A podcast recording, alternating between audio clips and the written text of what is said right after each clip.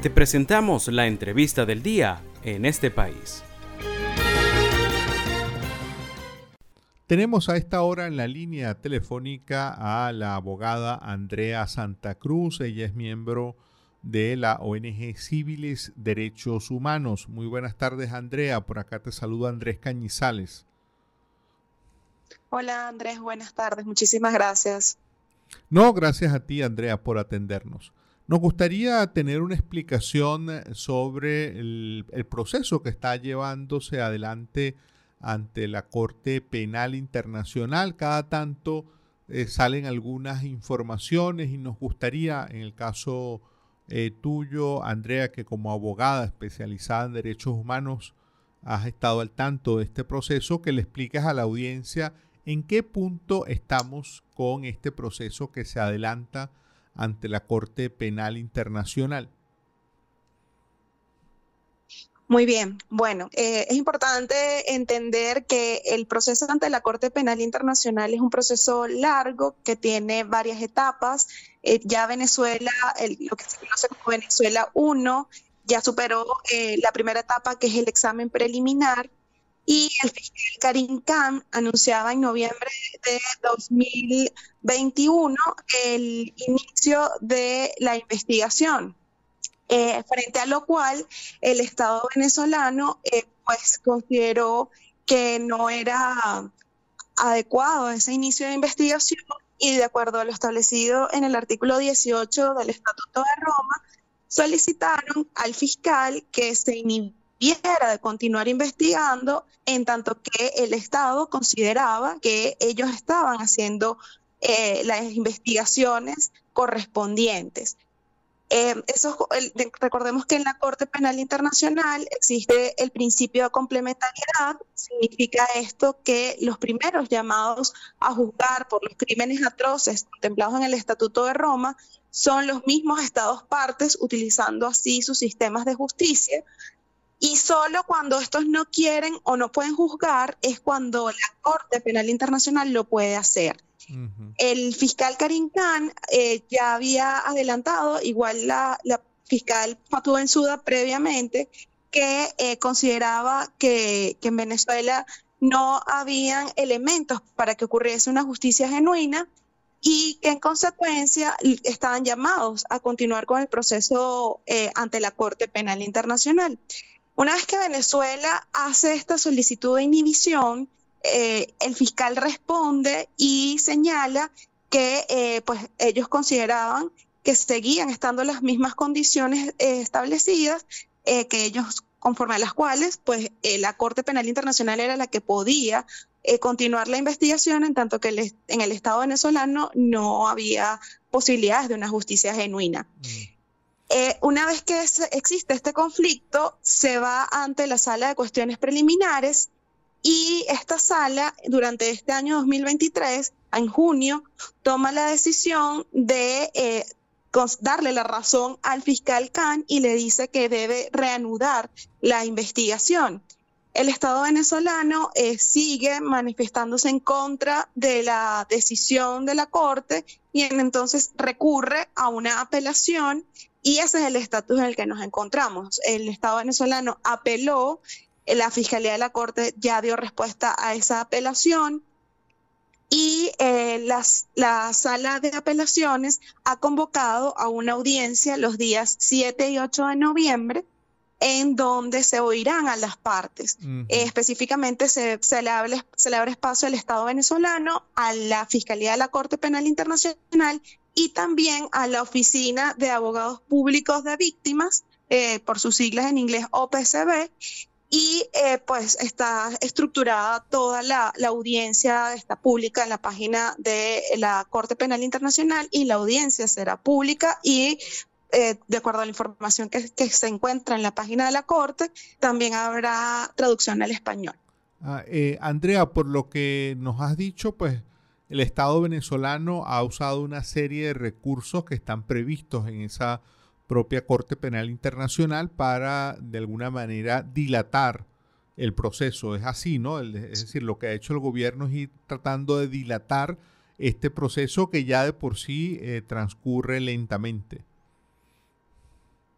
Sí, efectivamente, el Estado venezolano ha hecho uso de todos los eh, recursos que están disponibles en el Estatuto de Roma. Estimamos que va a seguir actuando en ese mismo esquema a lo largo del litigio ante eh, la Corte Penal Internacional, en tanto que eh, esto les permite pues retrasar un proceso que ya en sí mismo es lento, que es una de las críticas más importantes que tiene la Corte Penal Internacional es que es un proceso que no tiene tiempos establecidos dentro del Estatuto de Roma y que en oportunidades eso ha llevado a que los procesos sean demasiado largos. Mm.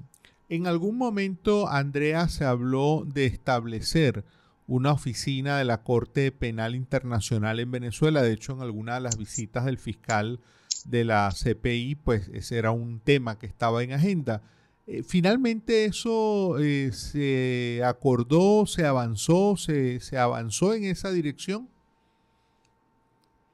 Bueno, ante la CPI entendemos que sí se avanzó, la información eh, que se tiene públicamente a, partir de la Asamblea de Estados Partes que ocurre en, normalmente en La Haya eh, los, todos los diciembre, donde se reúnen los estados que firmaron y eh, suscribieron y ratificaron el Estatuto de Roma, eh, allí se verificó que en el presupuesto del año se le asignaba recursos a la constitución de una oficina en Venezuela eh, esa oficina estaría desarrollándose en el marco del memorándum de entendimiento que se firmó con el fiscal Khan.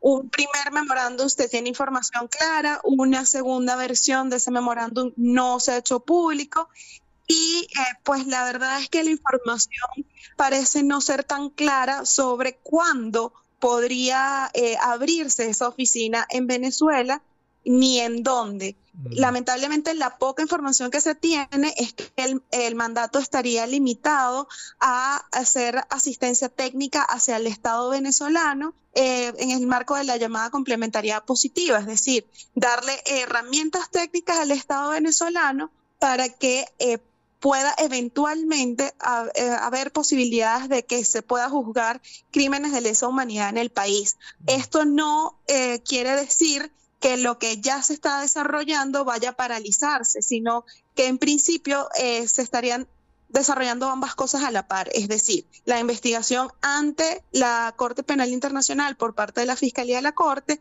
y la Fiscalía también enseñándole eh, o dando insumos al Estado venezolano para que el sistema de justicia pueda eventualmente y para casos posteriores que espera, esperaría la Fiscalía no ocurriesen, porque el estatuto tiene un fin incluso preventivo, pero llegar a ocurrir, pudiera el sistema de justicia venezolano ser el que atendiera esos crímenes. Mm. Eh, pero no se, no se choca una cosa con la otra, es importante entender eso.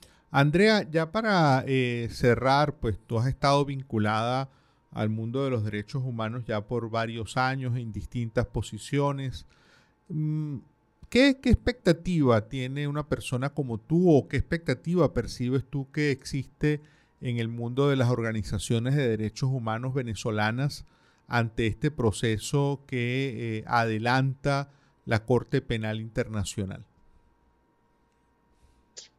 Las expectativas que, que, existen están orientadas a la importancia de que todos los mecanismos de que estén atentos a lo que está ocurriendo en Venezuela, a las graves violaciones de derechos humanos eh, desde la perspectiva de los sistemas de protección de derechos humanos y eh, desde la perspectiva de justicia frente a los eh, crímenes de lesa humanidad que, sobre los cuales la Fiscalía de la Corte Penal Internacional y la misma misión de determinación de hechos han hecho referencia que tiene motivos razonables para creer que han ocurrido en el país, pues estos espacios sigan actuando eh, de, como veedores en el caso de los sistemas de protección, como, como mecanismos incluso que evitan que sigan ocurriendo graves violaciones de derechos humanos y en el caso de la Corte, pues que sea un espacio de justicia genuina.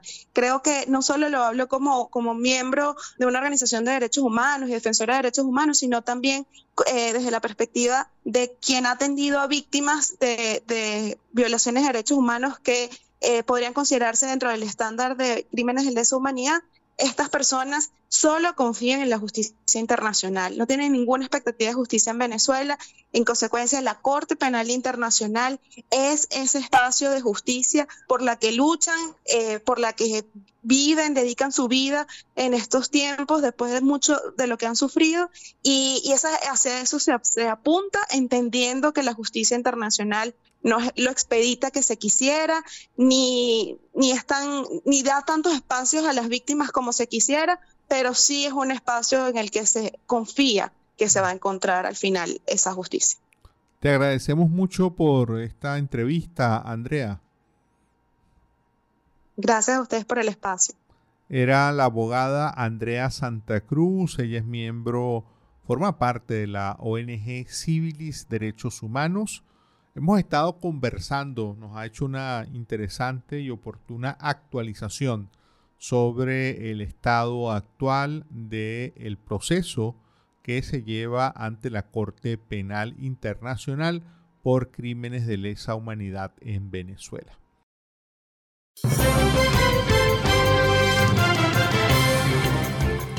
Esto fue la entrevista del día en este país. Para conocer más el programa, Síguenos en nuestras cuentas en redes sociales. Estamos en Twitter e Instagram como arroba en este país radio y visita nuestra página web www.enestepais.info.